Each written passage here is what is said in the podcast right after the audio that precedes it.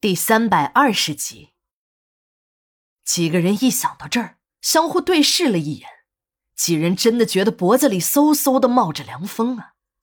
每个人都感觉自己的背后有个人站着，在张着大嘴，露着长牙，要在自己的后脑上咬上一口。不知道是谁带的头，几个人撒开双腿就向大门口跑去。还好，一阵旋风吹过。风吹树叶的沙沙声掩盖了几人急促的脚步声，几个人一阵庆幸，这阵旋风来的还真及时，要不然呢，非得被老五发现不可。他们几个人年轻，辈分小，要是论起来，老五还是他们的长辈，这晚辈听长辈的窗根那是得挨骂的。其实几个人都感觉很奇怪，这个季节应该是暖和的。晚上也只需要穿上一件外套便可以了，可这阵风吹到脸上却像刀割一样的痛，尤其还是大半夜的，怎么会有旋风呢？这黑天刮旋风还真是见了鬼了。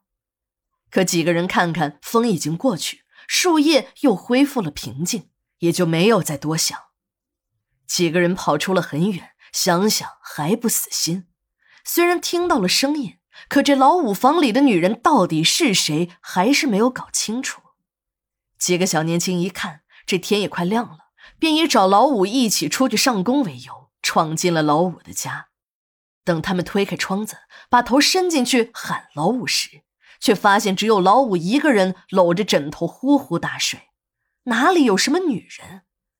当然，他们知道老五是不会和他们一起去上工的。老五就一个人。是一人吃饱，全家不饿。他们则不一样，老婆孩子一家人等着吃饭，光靠他们赚的那点钱，那只能饿死。老五很反感他们的到来，只是翻了一个身连眼睛都没有睁，骂骂咧咧的拒绝了。等几个人各自回到了家，天也亮了。这些小年轻一进家门，便拉着自己媳妇儿，把昨天晚上的见闻绘声绘色的讲了起来。但他们的媳妇儿听完，并没有一丝的喜悦，而是用一种怪怪的目光看着他们的脸。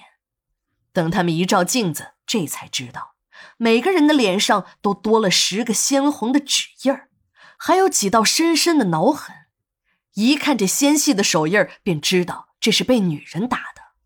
这几个人的媳妇儿还以为自己家的男人在外面有了不轨的行为，被别的女人揍成了这样。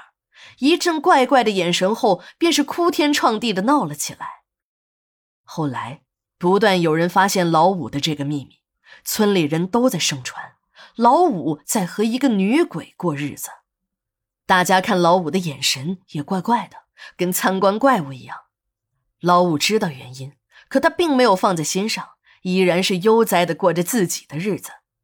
有人不信这个邪，就说：“什么他妈的妖精！”我看就是这个丑八怪的驼子在那装神弄鬼，没有女人睡，犯了瘾，整天在那儿瞎想。什么仙女啊？就他这副德行，是个女人都不愿意给他当老婆。这个驼子就是个老烧包，宁可天天搂着枕头过瘾，也不肯花几个钱去买个媳妇儿。但老五不买媳妇儿的常规，在老五遇到招娣后改变了。老五是一个光棍儿。家里没有别的人，也还清静，这里呢，便也成了人贩子交易的场所。也许一切都是天意，想要出来散心的招娣却被人贩子拐到了这里。他看招娣的第一眼便认了出来，这个女人正是和自己夜夜温存的仙姑。现在仙姑有了难，那自己一定是要伸手相帮的。